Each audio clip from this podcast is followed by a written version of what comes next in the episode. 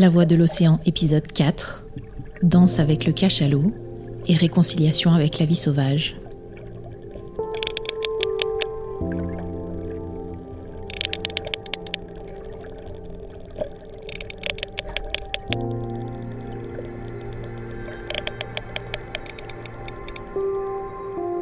Un cachalot, c'est 50 tonnes de délicatesse. C'est ce que François Sarano a appris au contact d'une famille cachalot qu'il suit depuis 2015 dans le cadre d'un programme d'études mené par son association Longitude 181. Chaque année, il revient au large de l'île Maurice, plongé avec cette famille de cachalots avec qui il a développé des relations particulières, voire intimes. Et parmi eux, il y a Elliot. Nous avons la chance de suivre depuis maintenant une dizaine d'années la même famille. Nous avons vu les petits, certains nous les avons quasiment vus naître et nous les avons vus grandir un peu, un peu comme nos enfants. Et nous avons vu petit à petit leur personnalité s'exprimer, leurs différences s'exprimer. Nous avons vu leur société complexe, leur nounou, leur babysitter, leur personnalité étrange et extrêmement complexe. Arthur, que j'aimais beaucoup, c'est mon préféré, mais c'est le timide qui vient pas à notre rencontre. C'est celui qu'on reconnaît le plus facilement parce qu'il est très marqué. Il a eu, il a été blessé par des orques et il en garde une cicatrice très profonde à la nageoire caudale. Et puis il y a euh, Roméo, le joueur. Alors lui, dès qu'il y a un tronc d'arbre, alors il va le prendre sur sa tête, il le redescend sous l'eau, il le mordit, il l'amène vers euh, Germine, qui est la babysitter, ils essayent de jouer. Et puis il y a Elliot, l'explorateur. Elliot qui vient, lui, alors, pour le coup, au devant des hommes, qui vient nous solliciter, qui vient nous interroger, qui vient nous étudier, et qui est venu m'apprivoiser. Il est venu euh, un jour où avec René Eusé, nous étions un petit peu dépités parce qu'on avait raté la plongée. Tous les, les grands cachalots étaient descendus dans les profondeurs. Lui, il est remonté. Il est venu danser. Et puis, non seulement il a adopté toutes les positions pour s'offrir euh, à nous en se mettant sur le dos, en offrant son ventre et en, se tortillant pour essayer de demander des caresses, mais il a utilisé pour me demander des caresses cette expression sonore à huit clics, deux petits clics serrés et six clics après, qui est associée à une demande de contact physique, à une demande de câlin.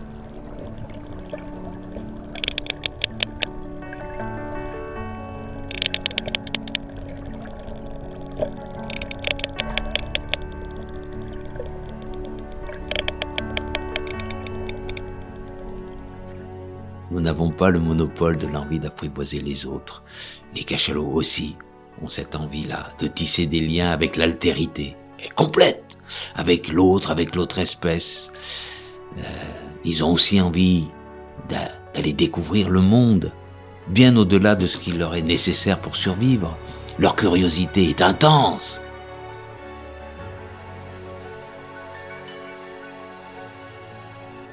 Parmi les curieux des curieux, il y a Elliot, le cachalot explorateur, le Marco Polo des cachalots, qui montre que nous ne sommes pas seuls sur cette planète à avoir envie de découvrir et à nous intéresser au reste du monde.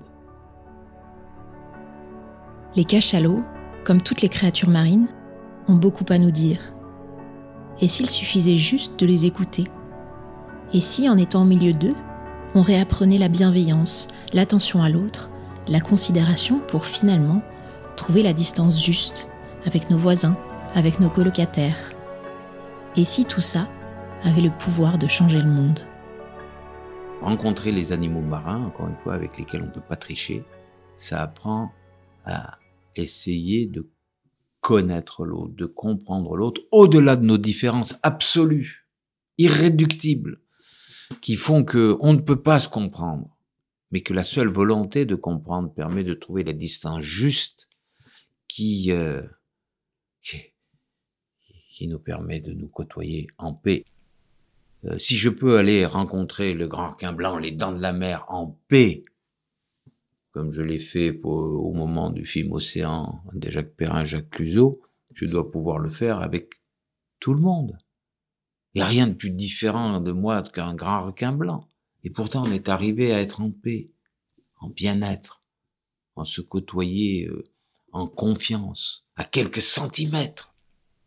Ça dit aussi euh, que ça vaut la peine d'aller à la rencontre de l'autre, celui sur lequel on médit, celui sur lequel on raconte tout et son contraire, et surtout des choses horribles, et euh, sans jamais être allé le, le côtoyer, le rencontrer.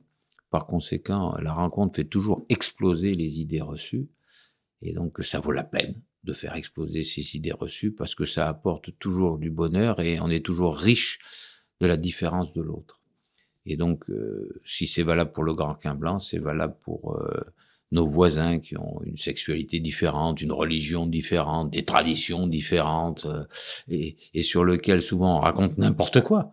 Et le jour où on va les rencontrer, mais ah oui, oh, c'est formidable ton histoire, mais c'est bouleversant. Et, alors, mais c'est merveilleux là.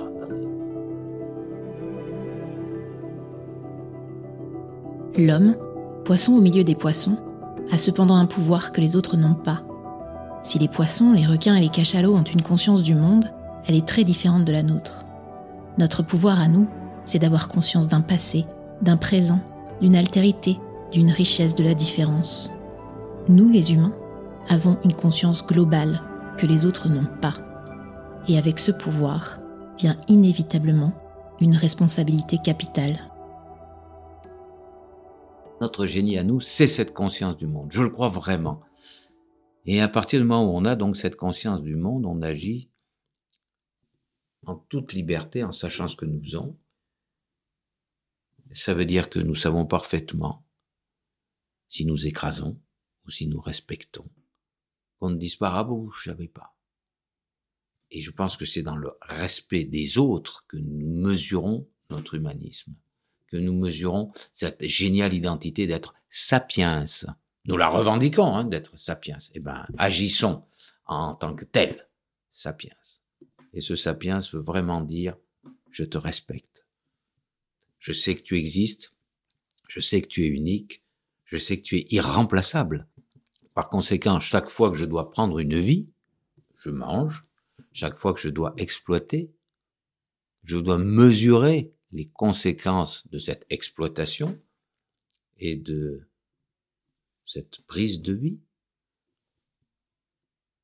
Et quand je le mesure, eh bien, je sais que je vais le faire avec parcimonie et que dans tous les cas de figure, je vais avoir de la considération. Je pense que notre génie à nous, c'est de respecter la vie. Alors faisons-le.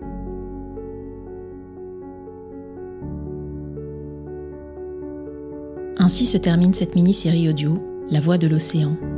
Comme nous, l'avez-vous entendu cette voix? Dites-le nous. Mettez-nous plein d'étoiles. Laissez-nous un commentaire sur votre appli Apple Podcast.